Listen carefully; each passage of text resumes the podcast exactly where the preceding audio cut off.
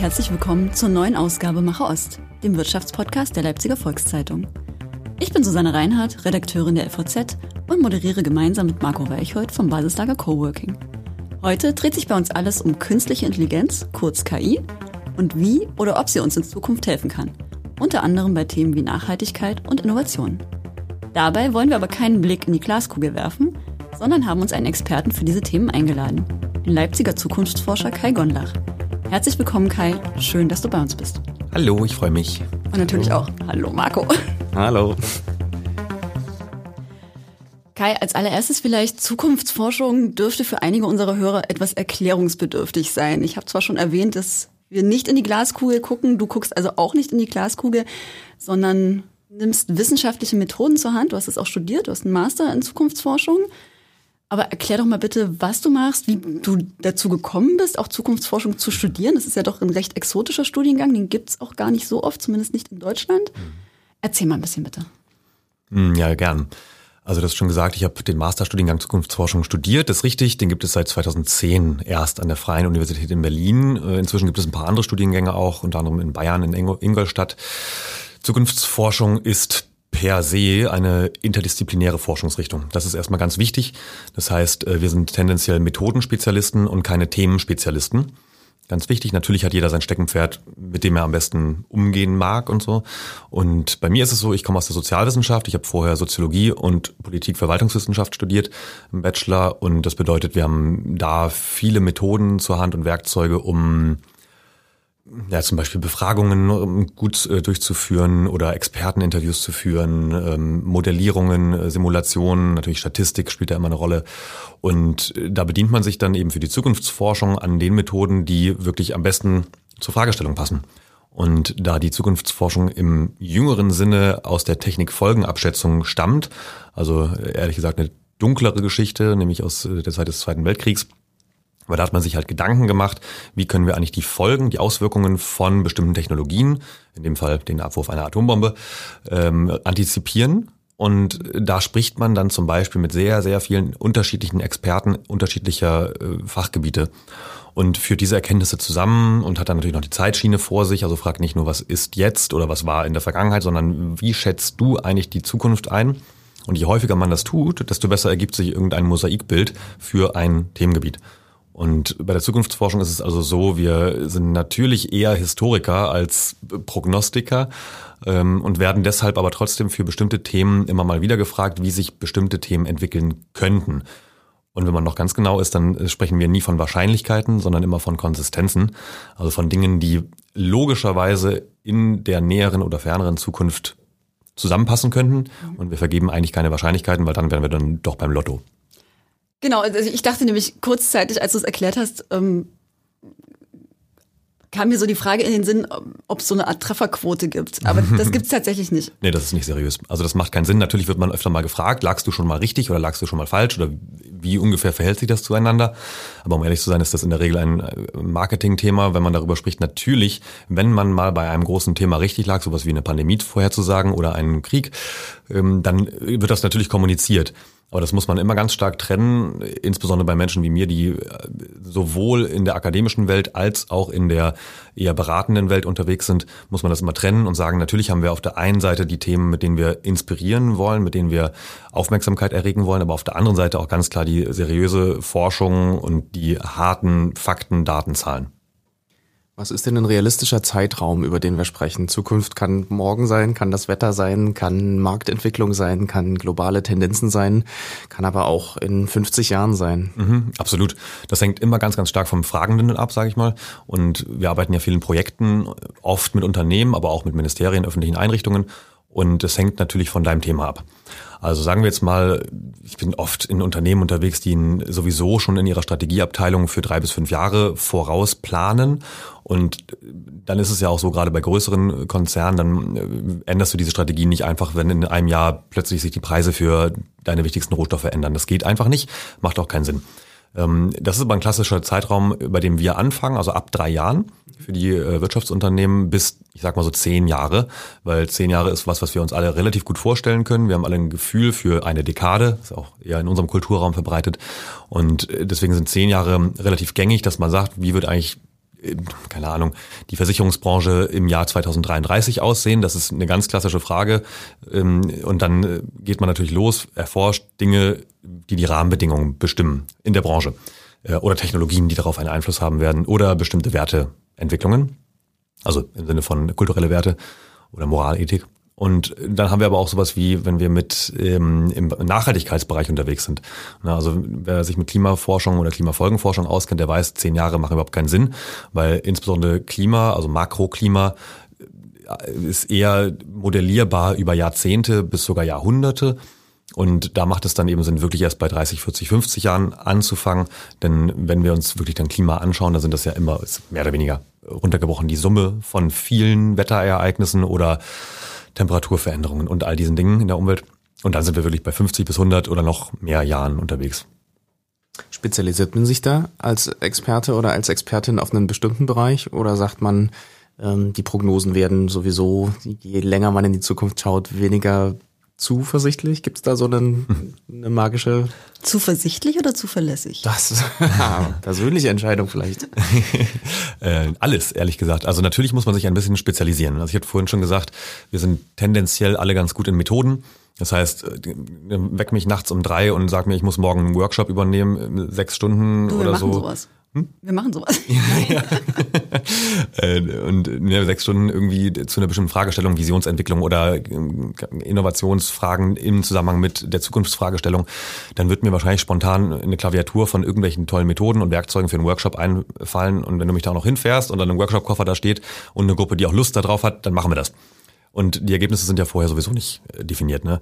wichtig ist halt immer, dass die Frage klar umrissen ist und dass ich im besten Fall wenn es auch thematisch ein bisschen tiefgründiger sein soll, natürlich in dem Thema ein bisschen Vorbereitungszeit habe, wenigstens in der Fahrt dahin.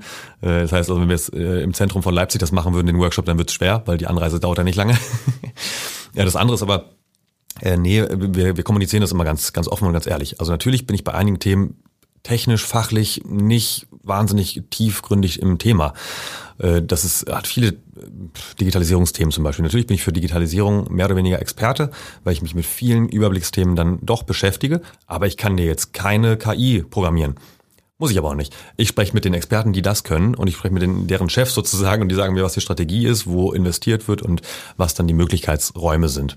Und insofern, natürlich hast du recht, der, je weiter ich in die Zukunft blicken möchte, desto ungewisser wird das Ganze.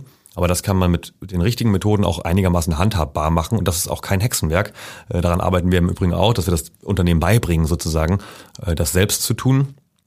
Äh, wichtig ist halt wirklich immer, dass man auch ehrlich zu sich selbst ist mit seinen Annahmen, die auch transparent macht und am Ende vor allem immer dazu schreibt, das sind jetzt beispielsweise Szenarien, die wir zwar nach einem langen Prozess mit viel Daten, mit viel Umfragen, mit viel Workshops im Unternehmen und auch mit externen äh, erarbeitet haben. Das ist aber nicht, das bildet nicht die Sicherheit ab von irgendeiner Zukunft. Deswegen meinte ich vorhin, Wahrscheinlichkeitswerte vergeben wir nicht. Aber das sind drei, vier, fünf konsistente Szenarien. So kann es mit, wir glauben, hoher Wahrscheinlichkeit, umgangssprachlich, Wahrscheinlichkeit wird es so kommen. Und wir haben für jede dieser Szenarien, äh, jedes dieser Szenarien haben wir uns Maßnahmen überlegt, wie wir da hinkommen wollen oder was wir machen, wenn ein nicht so sehr gewünschtes Szenario eintritt. Und wie gesagt, das sind Methoden, die, das ist eben keine Glaskugel, sondern es ist relativ gut erforscht und relativ äh, gut angewandt, dass man da wirklich einigermaßen hinkommt und die auch gut kommunizieren kann. Ich habe jetzt nämlich auch gerade überlegt, was, also ist ja schön, wenn man sich verschiedene Szenarien überlegt hat. Was macht man dann damit? Und jetzt hast du gerade schon so ein bisschen angedeutet, dass auch überlegt wird, was machen wir, um vielleicht in eine bestimmte Richtung zu gehen, die wir haben wollen, mhm. wenn das ein wünschenswertes Szenario ist. Oder was müssen wir machen, damit das eben nicht passiert? Genau. Also das äh, hängt an der Zukunftsforschung per se mit dran. Absolut. Und das hängt auch vor allem am, wie gesagt, am, am äh, Anfragenden. Wenn jetzt ein, ein Unternehmen, und ich mache mal an, an zwei konkreten Beispielen.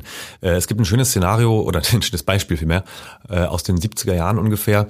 Äh, da wurden in der BRD äh, ziemlich viele Kanalisationen restauriert in einigen Bundesländern. Und da hat man sich nämlich äh, Gedanken gemacht, na Mensch, die Bevölkerung wächst und wir müssen jetzt hier größere ähm, Rohre sozusagen unter die Straßen legen, wo eben halt dann Abwasser durchläuft. Äh, ich versuche jetzt nicht zu viele Bilder zu erzeugen in den Köpfen. Ähm, also, ne, wenn wir auf die Klospülung drücken, dann geht das Wasser in die Kanalisation und das muss irgendwo hin. So, ja, man wusste, genau, System, richtig, wir brauchen mehr Volumen. So, das hat man dann also gemacht, dann gab es Vorausberechnungen, da hat man Zukunftsforschung nicht angewendet, äh, sondern man hat einfach die Planer gefragt und gesagt, was müssen wir eigentlich machen und wie lange dauert das, bis wir das hier reingelegt haben, was kostet das vor allem. Ja, da hat natürlich wie immer irgendein Unternehmen oder eine Organisation den Auftrag bekommen, hat riesengroße Rohre da verlegt und alles wird zugebuddelt und so und zwei Jahre später wurde die Spülstopptaste erfunden. So. Spielstopptaste hat dazu geführt, dass ungefähr ein Drittel nur des Wassers in die Kanalisation gelangte, äh, dessen, was da eigentlich reingehörte sozusagen, was dazu geführt hat, dass die Rohre viel zu groß waren, die Bevölkerung wuchs trotzdem, aber eben nicht zwei Drittel mehr als erwartet. Und das hat dazu geführt, dass viel zu wenig Wasser im Vergleich zu Papier und anderen Gegenständen in der Kanalisation unterwegs sind. Das heißt, die äh, Versorgungsunternehmen, die Entsorgungsunternehmen, städtischen vor allem, die mussten sich halt darum kümmern, dass es neue Menschen, also neue Jobs Tätigkeitsbeschreibungen gibt für Menschen, die da unten rumlaufen und tatsächlich den Mist von A nach B schieben. Weil es einfach nicht von selbst weiterläuft, okay. weil zu wenig Wasser im System ist. So, das ist ein gutes Beispiel dafür, wie, wo man Zukunftsforschung gut hätte brauchen können, weil da hätte man vorher nämlich gesagt, was beeinflusst denn die Menge an Wasser, die durch die Kanalisation fließt? Und dann wäre man mit einem richtigen Ansatz, und die gab es auch damals schon, wäre man auch zu Unternehmen gegangen, die Lösungen entwickeln, die im Haushalt verbaut werden. Das heißt, man hätte die Erfindung der Spülstopptaste vorhersehen können. Absolut. Oder einkalkulieren. Klingt jetzt so. Ich kann mir das total schlecht vorstellen, ehrlich gesagt, weil es ja erst de facto zwei Jahre oder so später erfunden wurde. Mhm. In den Markt kam. Okay, ja, gut.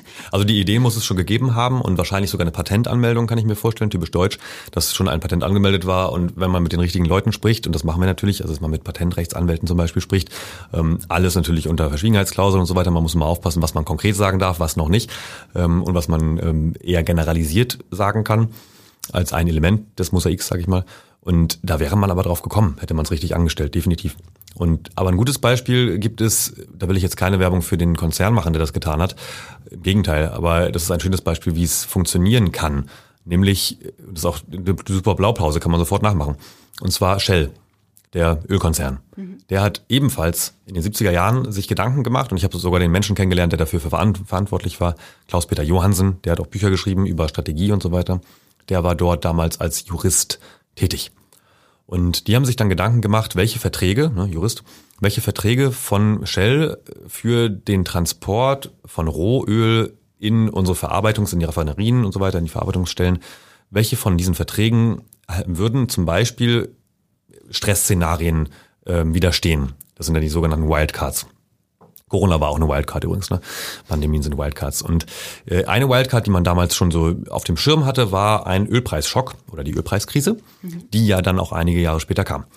So, und da haben die sich nicht nur gedacht, was könnte passieren, was würde das bedeuten für unsere Verträge, für unsere Preise, für unsere Absatzmärkte, was auch immer, sondern die haben, sind noch den nächsten Schritt gegangen und haben gesagt, wir passen unsere Verträge unter anderem mit den Reedereien, mit den Häfen im Mittelmeerraum an, die zum Beispiel enthalten haben einen Passus, wenn Schiffe, die viel Rohöl transportieren, einfach nur im Hafen rumliegen, müssten trotzdem die Betreiber oder immer die ähm, Abnehmer, in dem Fall Shell, dafür viel Geld bezahlen, dass die Schiffe da parken dürfen.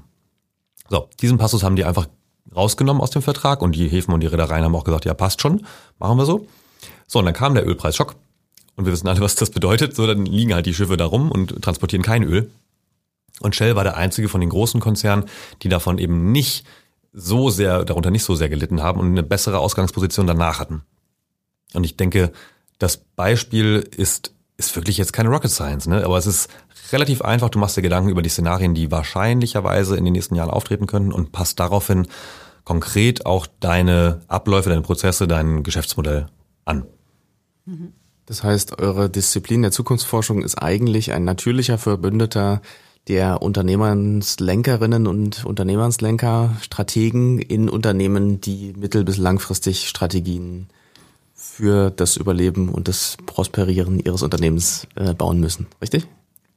Das kann man so sagen. Ich würde jetzt ergänzen, es gibt natürlich auch bei uns wirtschaftliche Zwänge in Unternehmen, also in den Beratungs, ich sag mal, Instituten, ähm, wo man natürlich auch nicht immer die Wahl hat. Ne? Also was, was mache ich jetzt, wen berate ich, wem, wem helfe ich dabei, ein Zukunftsbild zu entwickeln. Und auch nicht jedes Zukunftsforschungsinstitut hat jetzt einen festgelegten Wertekodex, wo man jetzt sagt, äh, ich nehme bestimmte Branchen einfach gar nicht an oder ich helfe eben halt auch einem eigentlich umweltverpestenden Unternehmen dabei, noch mehr Geld zu machen auf Kosten des Planeten und der Menschen. Das kann man machen. Ich habe mich dagegen entschieden. Einer der Gründe, warum ich selbstständig bin, ist genau das, diese Unabhängigkeit. Und mit einem eigenen kleinen Institut ist genau das der Punkt. Ähm, ich versuche mir das leisten zu können, an der Stelle Strategien, wenn dann nur zu entwickeln und darauf hinzuweisen, dass wir hier eine Verpflichtung haben. Und das ist ja auch eins meiner inhaltlichen Steckenpferde. Hatten wir ja schon, also Nachhaltigkeit beziehungsweise regenerative Zukünfte könnte man sagen, um da eben auch denen zu helfen, die bisher vielleicht nicht so sehr auf dem grünen Pfad, sage ich mal, waren oder auf einem irgendwie menschenverträglichen, umweltverträglichen Pfad. Muss man ja auch nicht mal zu sehr überstrapazieren, dieses Bild von Grün und so. Ähm, aber wichtig ist mir, dass wir natürlich auch denen helfen müssen. Und das ist ja jetzt nicht so, als würden die Menschen, die in solchen Unternehmen arbeiten, nicht wissen, dass das Unternehmen, in dem sie arbeiten, einen, einen strategischen Shift machen muss. Und insofern ist es mal eine Frage, wen, wen man auch ansprechen möchte. Also vielleicht noch ein letzter Satz dazu. Ähm, ich werde auch gar nicht angefragt. Also ich wurde noch nie angefragt, beispielsweise von der, ähm, von der Rüstungsindustrie. Ich hatte einmal ein Angebot bekommen, einen Foresight-Bereich aufzubauen äh, habe ich dann freundlich abgelehnt. Aber äh, auch Öl, Ölindustrie tatsächlich habe ich ein, zwei Mal einen Vortrag gehalten, aber da würde ich jetzt wahrscheinlich nicht reingehen, weil ich bestimmte Thesen eben halt auch vertrete und ein, ein Weltbild mitbringe. Oder du würdest unter Umständen vielleicht was sagen, was dort nicht unbedingt das ist, was man, weshalb man dich gebucht hat, was man hören wollte. Ja, wobei interessanterweise werde ich ja oft eingeladen, um genau das doch zu tun. Und natürlich, äh, ich sag mal so, die Menschen, die mich eingeladen haben, das sind dann die aus der Eventabteilung wahrscheinlich oder, also jetzt für, für einen Vortrag ist oder vielleicht auch die Geschäftsführung, ähm, die sagen schon, äh, sag, was du willst oder wir haben eben eine bestimmte, auch einen Veränderungsprozess oder so. Das, da ändern sich bestimmte Dinge, das werden wahrscheinlich nicht alle gut finden. Das ist dann auch so, aber ich komme da nicht hin, um mich beliebt zu machen. Das war jetzt auch neulich bei einem großen Versicherungsunternehmen. Naja, es ist, ist nicht mein Ziel, dass am Ende alle klatschen und so, weil ich komme da nicht hin wegen der wegen des Fame oder so. Nee, ich gehe dann da raus und habe hoffentlich ein paar Ideen in die Köpfe gesetzt, die die nicht zum ersten Mal gehört haben und wenn dann doch zum ersten Mal dann nochmal darüber nachdenken, um dann in Zukunft besser handeln zu können. Wollten wir ja heute unter anderem über künstliche Intelligenz sprechen. Ähm, Nachhaltigkeit ist eins deiner Steckenpferde.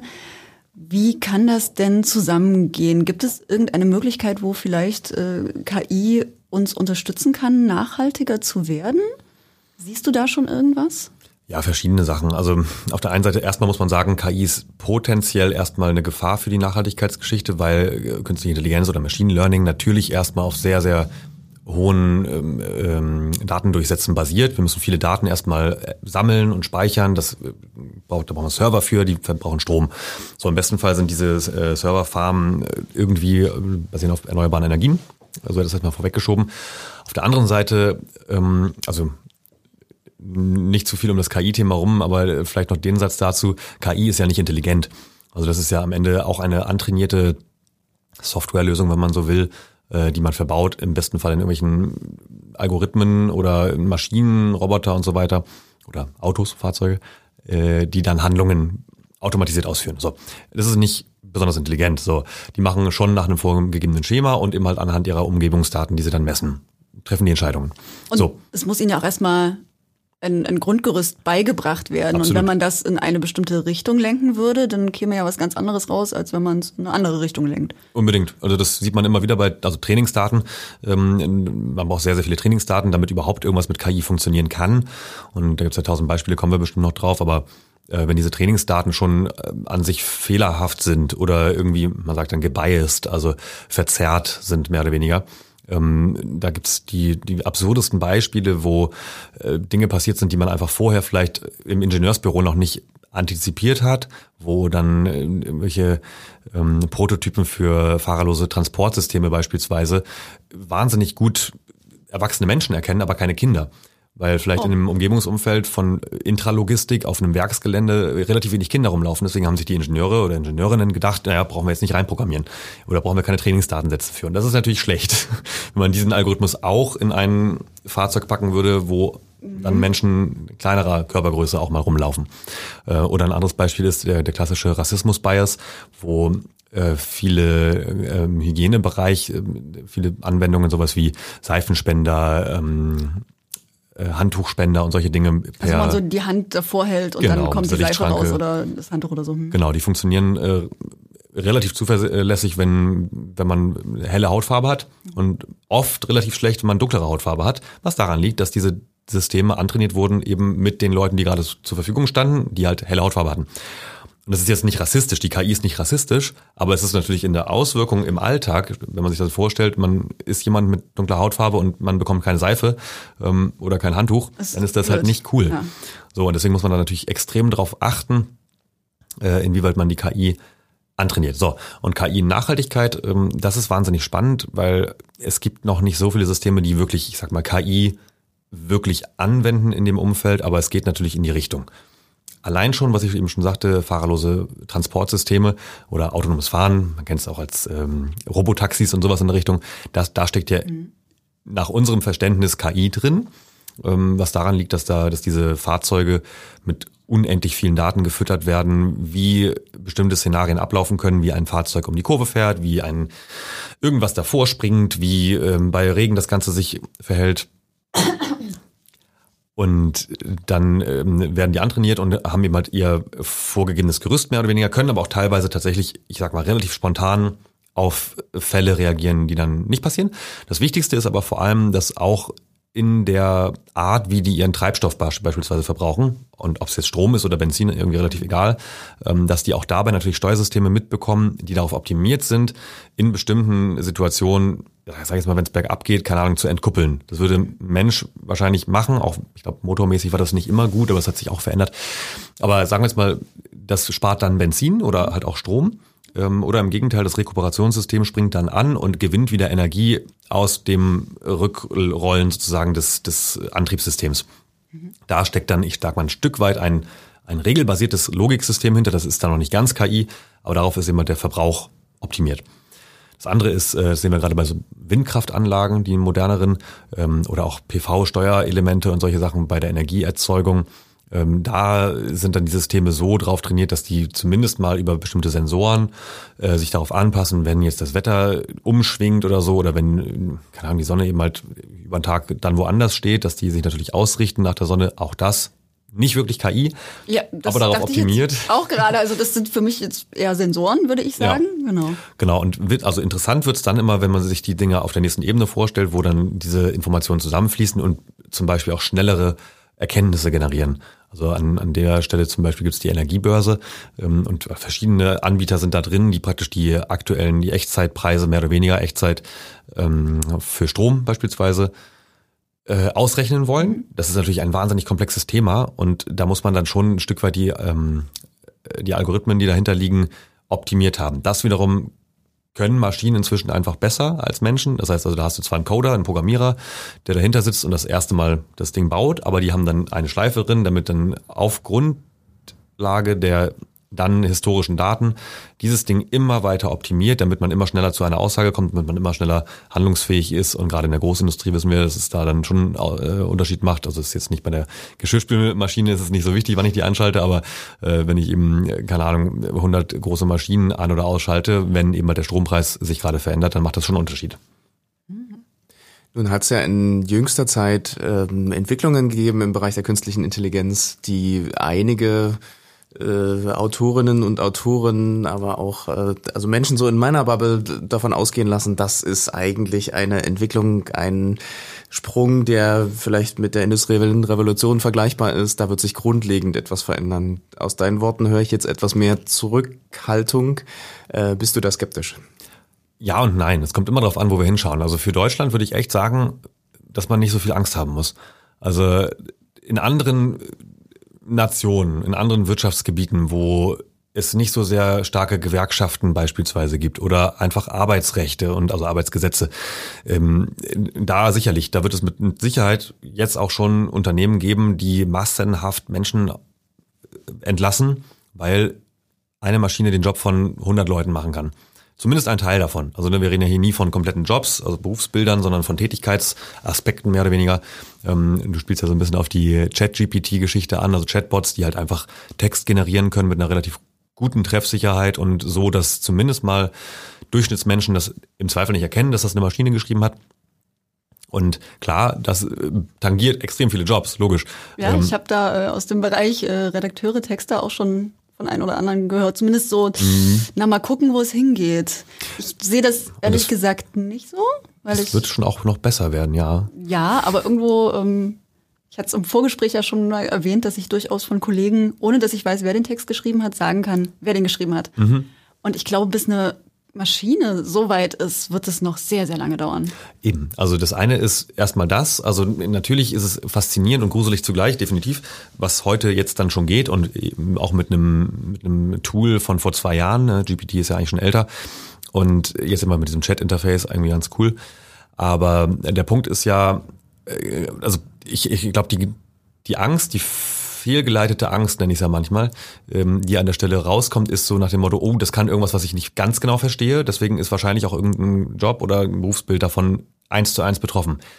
Jetzt wissen wir aber ja nun, also die Bedrohung steht ja quasi im Raum, dass zumindest mal auf einer großen Skala Texterzeugung relativ unemotional machbar ist. Das heißt ja noch lange nicht, dass die Qualitäts, äh, qualitativ hochwertigen Jobs davon auch betroffen sein werden. Mhm. Und kleiner Sidekick, natürlich ist es jetzt auch im Verlagswesen sowieso schon seit ein paar Jahren ein bisschen schwierig, wie die Geschäftsmodelle innoviert werden können. Das heißt, wie verdient man am Ende Geld mit den Dingen, die man gut kann. Und da wünsche ich mir auch ein bisschen mehr Kreativität, ehrlich gesagt. Und gerade aber an der Stelle, wo man jetzt mit, mit massenhafter Erzeugung von Text möglicherweise einige Bereiche jetzt in diesem Bereich oder auch im Buch Schreibbereich, also Ghostwriter bibbern wahrscheinlich jetzt auch, die sonst Bücher schreiben für andere Leute, ähm, könnte man jetzt sagen, okay, das geht in fünf bis zehn Jahren, schreibt halt irgendwie eine KI ein Buch oder vielleicht auch schneller, ist ja auch egal. Aber dadurch, dass wir es wissen, können wir uns ja anders vorbereiten und das, was Menschliches, anders herausstellen. Und das ist immer mein Argument gegen diese, diese Zukunftsangst. Wenn ich schon weiß, was da möglicherweise schiefgehen kann sozusagen für mhm. mich, dann kann ich mich doch jetzt darauf vorbereiten. Oder als, als Unternehmer kann ich meine Beschäftigten darauf vorbereiten und umschulen meinetwegen oder mir neue Sachen ausdenken, wie wir gemeinsam Geld verdienen können, damit alle was davon haben. Also wenn, wenn ich jetzt sozusagen die Hände vor den Augen äh, halte äh, oder den ja, über den Kopf zusammenschlage, ja, ich weiß nicht. Sehe, ist es nicht da. Das genau. ist, glaube ich, das klappt nicht. Reflex, ja, der aber relativ weit verbreitet ist. Ne? Es Absolut. Ist, es ist neu, es ist unbekannt, ich verstehe es nicht richtig, es macht mir Angst aber ich ignoriere es erstmal. Genau. Und du und erstmal für mehr Zuversicht, genau, erstmal Tagesgeschäft und dann bin ich ganz überrascht, dass irgendwie plötzlich alles ganz anders läuft und bei mir nichts mehr oder so, ne? Genau. Dann darauf reagieren muss und eigentlich hätte ich aber schon fünf Jahre früher oder zehn Jahre früher in irgendeiner Form reagieren müssen, außer die Augen zu verschließen. Absolut. Bestes Beispiel E-Mobilität wurde sehr lange einfach totgeschwiegen. Alle wussten, dass das kommen wird. Auch die großen Automobilkonzerne hatten natürlich ihre Patente in den Schubladen. Mhm. Ich meine, das erste Auto, was es gab, war ein E-Auto. Also ganz ehrlich, natürlich war das klar, dass das irgendwann kommt. Und dann kam dummerweise auch noch die Gewerkschaft dazu, die gesagt hat, in dem Fall, äh, naja, wenn wir jetzt hier E-Mobilität machen, dann werden ja ganz viele Leute entlassen, die halt im Antriebsstrang tätig sind. Ähm, ja, aber auch da, also es war völlig verantwortungslos, das nicht vorher zu kommunizieren, weil die, vor allem die Zulieferer natürlich auf die Bestellungen angewiesen sind und hätte man denen früher gesagt, na wisst ihr was, so ungefähr 2018, 19, 20 rum werden wir wahrscheinlich so langsam umstellen, plus minus drei Jahre oder so.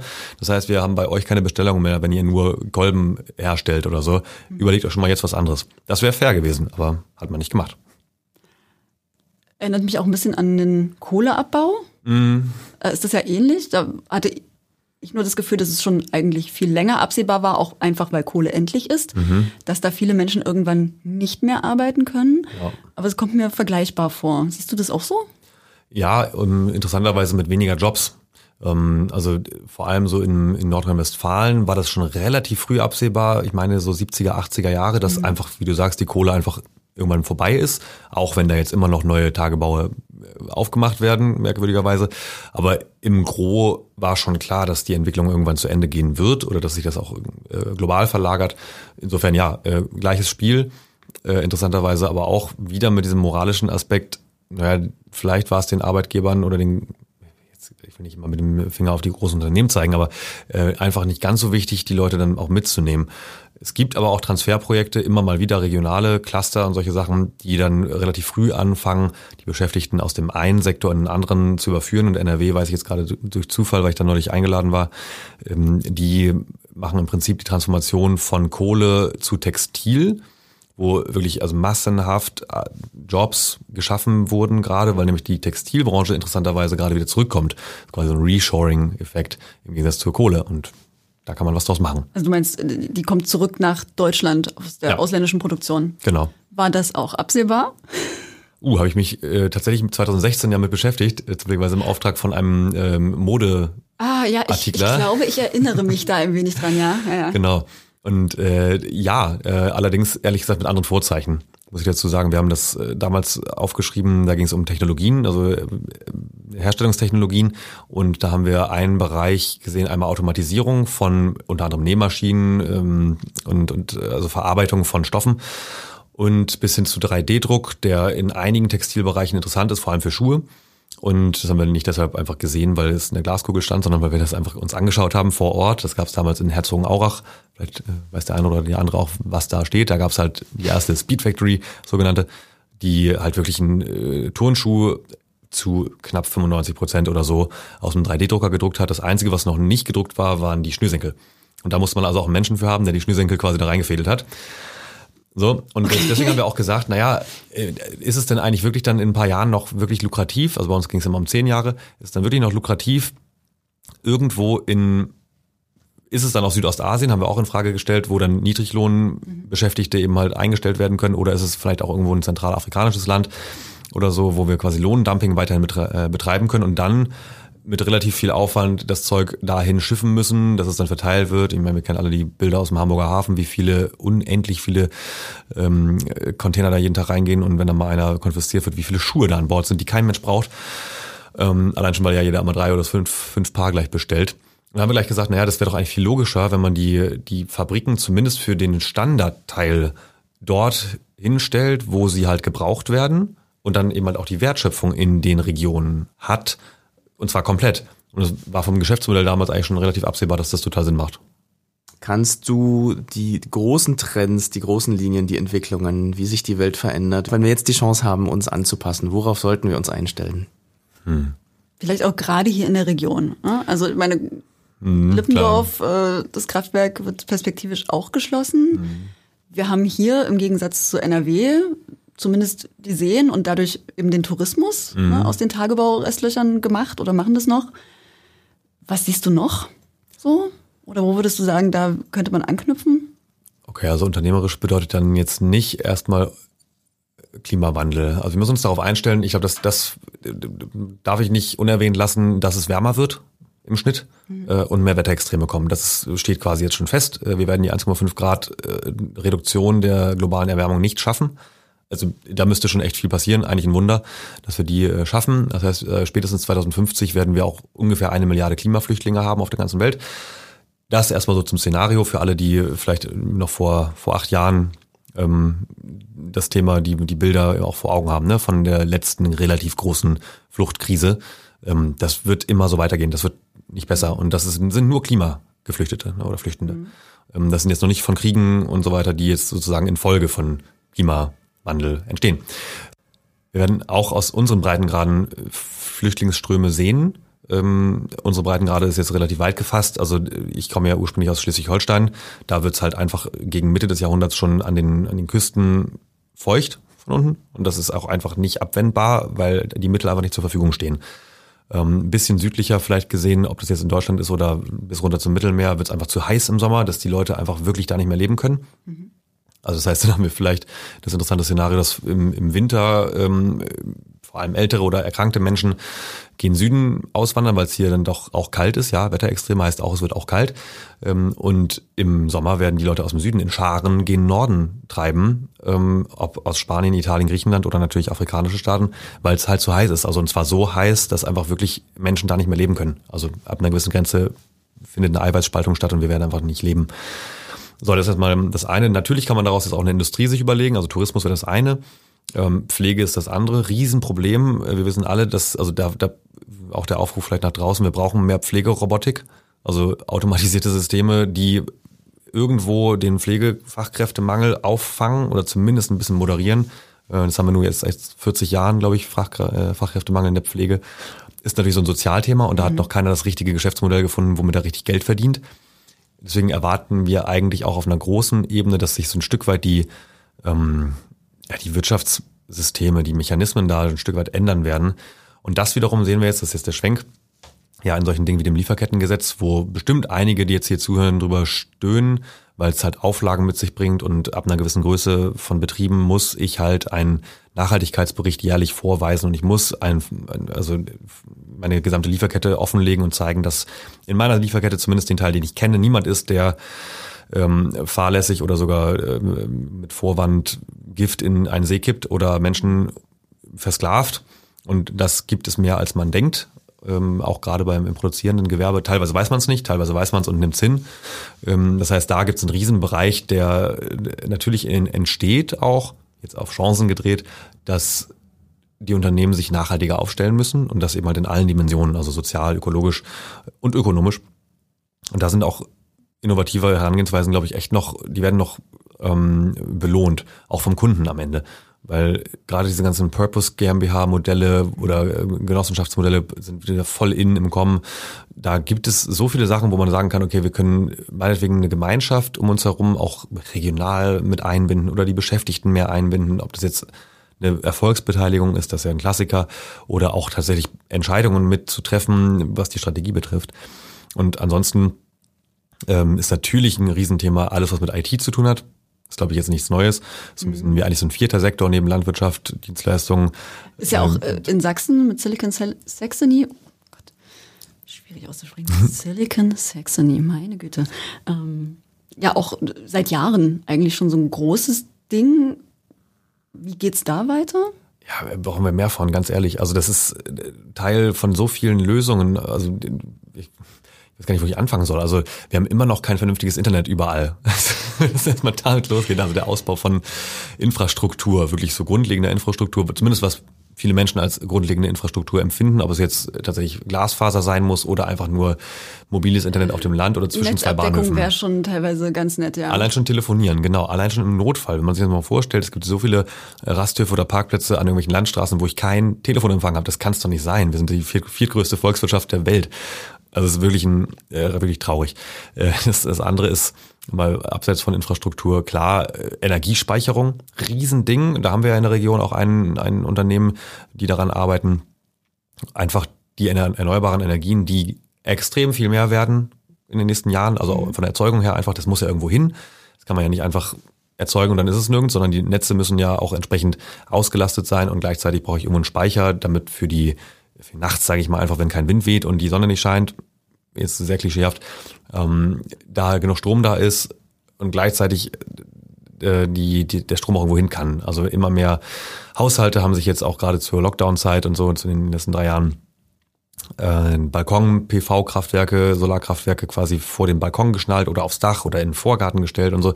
Das deckt noch lange nicht den Bedarf eines Haushalts, aber es geht los und es kann wenigstens vielleicht ein Kühlschrank oder so aber da gab es ja auch, habe ich mitbekommen, ich weiß nicht, ob es jetzt relativ äh, exklusiv in Sachsen war, aber ja doch Schwierigkeiten, auch eine Genehmigung überhaupt dafür zu bekommen, dass ich das jetzt eben auch auf meinem Balkon stellen darf, so eine PV-Anlage. Mhm. Also Dach ist schon lange, das ja. äh, kenne ich aus meiner Kindheit noch, als da das Dach gedeckt wurde, äh, Mitte der 90er oder so, äh, kam da auch auf einen gewissen Teil des Daches schon PV-Anlage. Mhm. Aber jetzt wirklich so Balkon, also ein Freund von mir hatte das vor mhm. und musste da echt war eine kleine Odyssee, bis das durch war.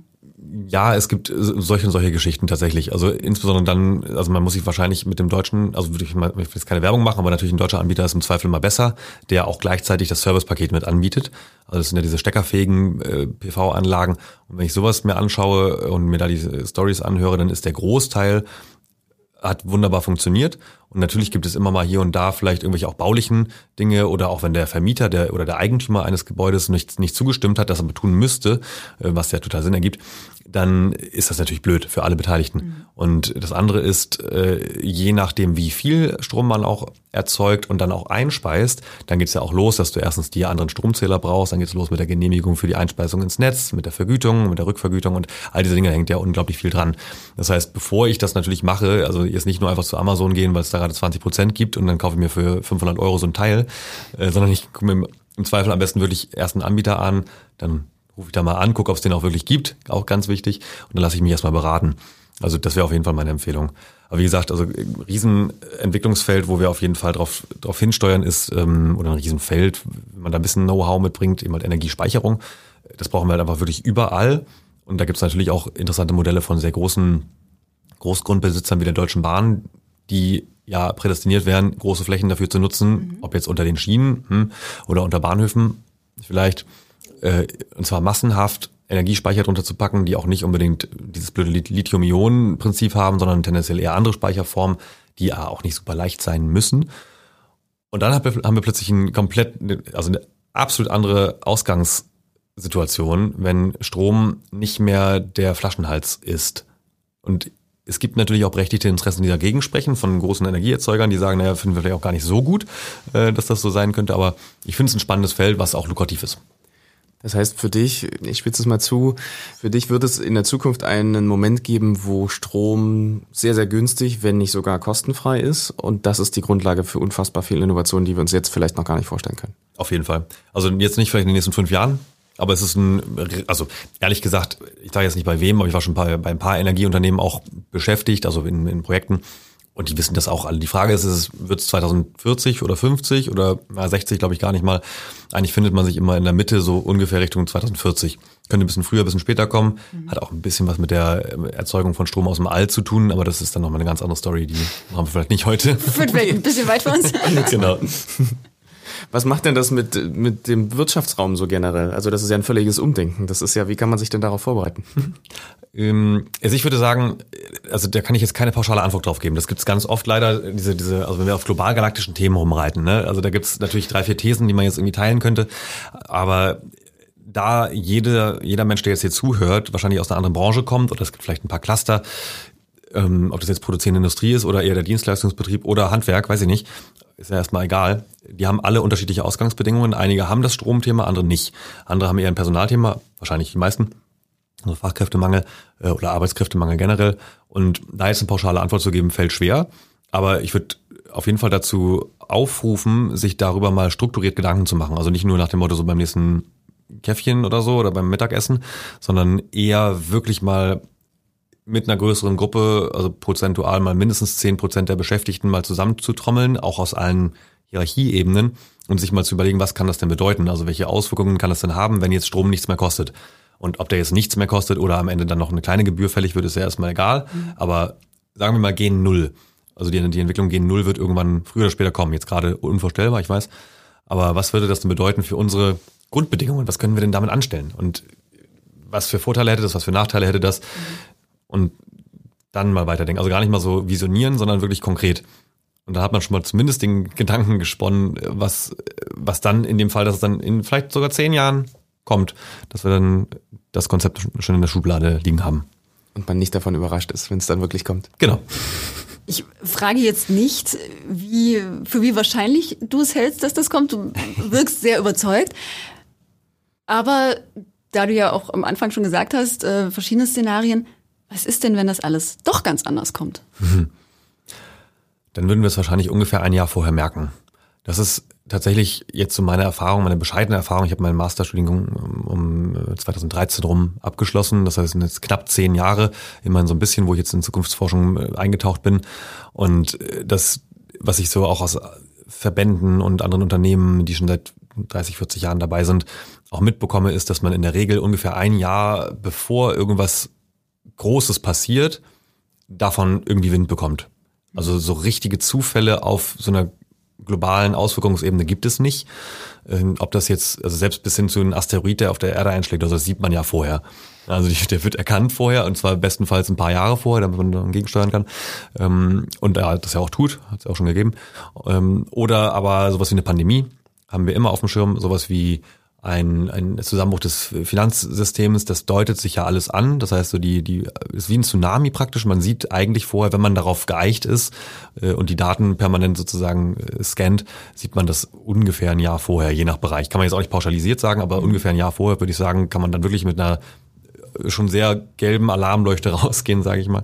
Und wenn es jetzt den Energiebereich betrifft, Ehrlich gesagt, da kann ich es mir nicht vorstellen, weil, weil einfach alle Zeichen, alle Mechanismen, die wir kennen aus der Wirtschaft, aus der Innovation, aus der Technologie, die deuten darauf hin, dass es total Sinn ergibt, hier eine Lösung zu bauen. Mhm. Das wird nicht von den großen vier oder so kommen, ähm, die wir kennen, oder von irgendwelchen äh, sowieso schon am Markt sich befindlichen Energielösungsanbietern, sondern mit relativ großer Wahrscheinlichkeit eher von einem Angreifer von links oder rechts, der sagt, ich habe hab's satt so. Äh, und ich bin vielleicht Milliardär, keine Ahnung, oder ich habe sehr viel Geld eingesammelt global und ich baue jetzt die Lösung und das geht jetzt los. Mhm. Und dann wissen wir das aber auch ein Jahr vorher mindestens. Okay. Das heißt 2025, worauf müssen wir uns noch äh, einstellen? Oh, 25. Mhm. Oder was ist eine übliche Benchmark? 2030? Ja, 2000, also ja, wie gesagt, so ungefähr zehn Jahre ist so der Klassiker, würde ich mal sagen. Mhm.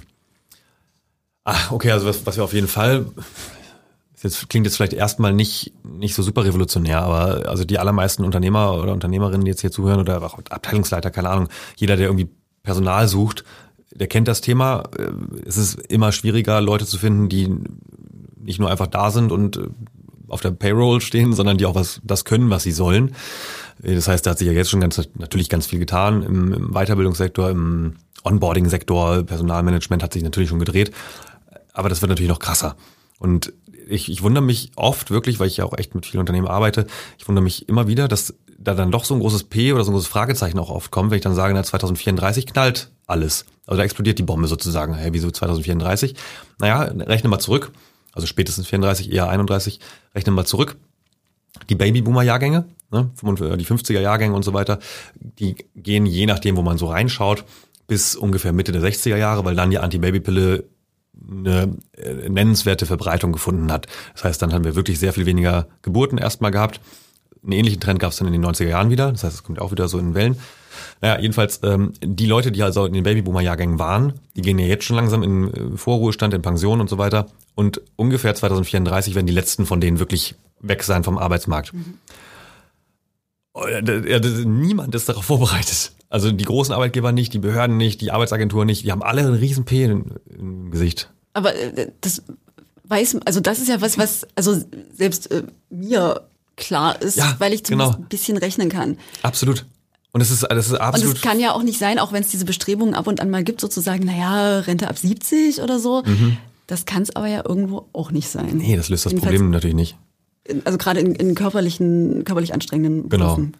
Ja, und auch eigentlich, also welcher Beruf ist denn nicht körperlich anstrengend? Selbst wenn ich acht Stunden vorm PC sitze, ist das ja auch irgendwie nicht gesund für den Körper. Ja. Also es ist ja auch, äh, es gibt, glaube ich, ganz wenige Berufe, wo man sagen würde, ey top, das ist total gesund, was du da machst. ähm, wenn es nicht gerade Gesundheitscoach ist oder so vielleicht, ich weiß es nicht, oder Fitnesstrainer. Aber auch das ist wahrscheinlich, naja. Ähm, der Punkt ist, äh, Organisationen sind wahnsinnig gut darin, auf Sicht extrem gut das zu tun, was sie tun sollen. Also ihr Geschäftsmodell umzusetzen und ihren Markt zu bedienen. Und ich hoffe, dass den meisten da draußen, die zuhören, auch das genauso geht, dass die sagen, ja, das, was wir tun im Kern, können wir auch gut. Und die nächsten ein, zwei Jahre sind auch durchgeplant. Natürlich, wir haben eine Vorausschau, eine Umsatzvorausschau, eine Personalvorausschau und so weiter. Aber was dann kommt, ist in der Regel tatsächlich so ein bisschen hinterm Vorhang oder so ein bisschen im Nebel, könnte man eher sagen. Ja, also alle haben schon mal davon gehört, dass irgendwann eine Bombe platzt, aber was das dann konkret bedeutet, auch vor allem für jetzt, für das Recruiting jetzt und für die Digitalisierung, um nochmal einen so ein Buzzword reinzuwerfen, für jetzt, ähm, das machen sich die meisten keine Gedanken, weil es gibt halt nicht die Lösung für, ob das jetzt eine Bäckerei ist oder eine, eine Schlosserei oder ein Verkehrsbetrieb, keine Ahnung. Es gibt nicht die Patentlösung, die dir an Tag X auch nicht in nicht 2100, ja, also an Tag X die Lösung für dein Unternehmen bietet, womit du dann plötzlich die Lücke von 20 Prozent der Belegschaft ausfüllen kannst. Mhm. Und ich habe so ein bisschen das Gefühl, dass man darauf hofft oder dass man darauf hofft, dass irgendwann der Interim Manager von irgendwo kommt, der einem diese Lösung präsentiert und nach einem halben Jahr läuft's dann doch wieder. Das wird halt nicht passieren. Also auch die Produktivität lässt natürlich dann nach, wenn die Belegschaft im Schnitt altert und das ist auch fair, finde ich. Also nach so viel Jahres also äh, äh, Erfahrung ähm, nach so vielen Jahren im Betrieb oder im Job kann man auch vielleicht mal ein bisschen zurücktreten und dann nicht mehr so super produktiv sein. Aber das ist natürlich etwas, was dann schwer messbar ist. Und dann findet mal jemanden, der genau diese Person ersetzt. Also man müsste ja ungefähr zehn Jahre, ist mal so eine ganz grobe Schätzung, bevor jemand in Rente geht, eigentlich schon anfangen, dessen Wissen, dessen Know-how, dessen Erfahrungen irgendwie zu, zu übergeben an die nächste Generation. Und meinetwegen auch mit einem, mit einem schwebenden Gleitmodell oder so, dass dann, äh, ich sag mal, der, der Vorpensionär äh, so langsam die Stunden reduziert, während ein, ein Mensch, der auch schon beschäftigt ist, dann stückweise fünf, dann zehn, dann zwanzig Prozent des alten Jobs sozusagen mit übernimmt und dann immer dieser, dieser Übergang nicht so auf den Knall kommt. Das passiert ja nicht. Aber im Endeffekt fehlen ja dann noch mehr, aber auch jetzt schon Fachkräfte. Also wir haben einfach nicht genug Menschen in bestimmten Berufen? Mhm.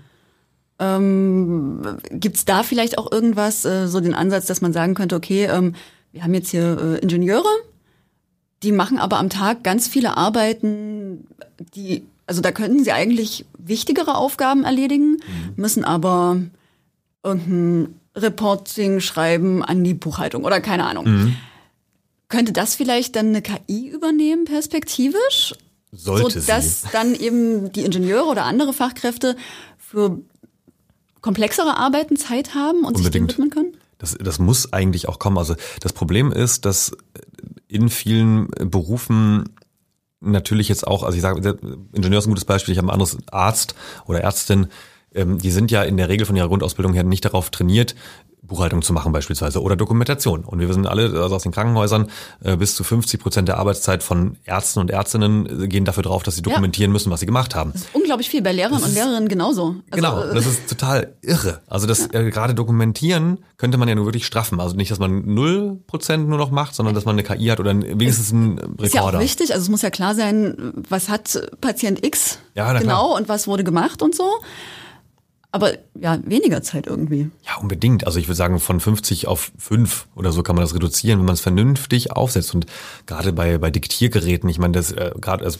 mein Arzt hat das, äh, Grüße gehen raus, äh, ähm, der hat so ein Diktiergerät, wo der halt dann ganz kurz reinredet. So erstens mal kommt ein Teil davon dann vorne an die Rezeption, dann kriege ich da schon mein Rezept oder meinen nächsten Termin. Ähm, das andere geht halt direkt in die Akten. Und das wird dann da also abgeschrieben und wenn man einigermaßen deutlich spricht dabei, dann ist das auch echt kein Problem. Und also gerade diese Sprachsysteme, davon kann, glaube ich, wirklich jeder Betrieb so viel Nutzen ziehen. Also ja, wir müssen die Effizienz hochgradig steigern. Nun ist es aber auf der anderen Seite so, gerade Ingenieur war ein gutes Beispiel, kann man immer nicht verallgemeinern.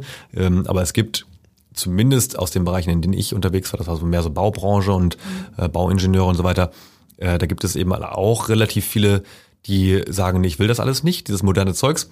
Und ähm, habe ich auch nicht gelernt. Und mein Job ist hier eben halt einen Plan zu machen für ein Gebäude oder für eine Baustelle und für diese ganze Planung dahinter und so weiter. Ähm, und äh, nee, also wenn, wenn mir das jemand wegnimmt, diesen Einsatzbereich, dann habe ich Angst, dass eben halt mein Job dann auch wegfällt. Mhm. Aber wie vorhin schon gesagt, genau dieses Sträuben gegen diese Entwicklung, diese Modernisierung, wenn man so will, die führt dann am Ende dazu, dass dann die ganze Stelle obsolet ist, weil man jemanden gefunden hat, der gar nicht mal jünger sein muss, das hat nichts mit dem Alter zu tun, sondern vielleicht einfach offener oder diese Systeme schon kennengelernt hat und der aber auch fachlich vielleicht das Gleiche so ungefähr kann, wie der, der sich dagegen gesträubt hat. Das heißt, für dich ist Technologie ein Verbündeter im, im Anpassungsprozess und der Mensch wird nicht ersetzt, sondern verstärkt?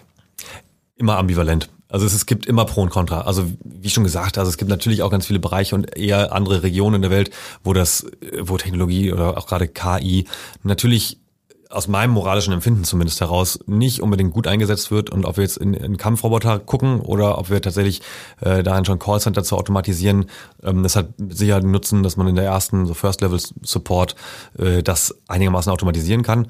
Äh, aber ich würde immer sagen, also und das ist auch so mein Empfinden aus dem deutschen Mittelstand vor allem, äh, dass da immer eine, eine, ein sehr großer Anspruch an ans Verantwortungsbewusstsein der äh, Arbeitgeber gestellt wird, also auch sich, aus sich selbst heraus auch.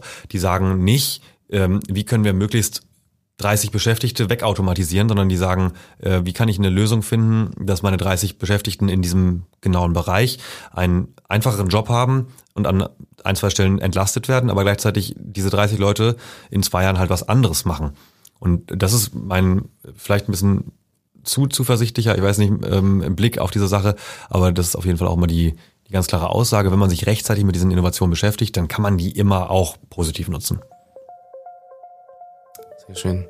Ich glaube, das ist ein zuversichtlicher Blick in die Zukunft. Äh, ja, sehr, also gutes Schlusswort. Sehr, sehr runter kriegen wir es, glaube ich, nicht mehr heute.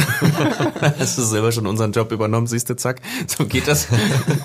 Wegautomatisiert. Nein, wir haben hier tatsächlich einen richtigen Menschen sitzen. Wenn ihr Themenwünsche habt oder Feedback, dann schreibt uns gerne eine Mail an wirtschaftszeitung.lvz.de. Genau, das war's für heute. Vielen Dank und bis zum nächsten Mal. Danke auch. Ciao. Ciao. Ciao. Merry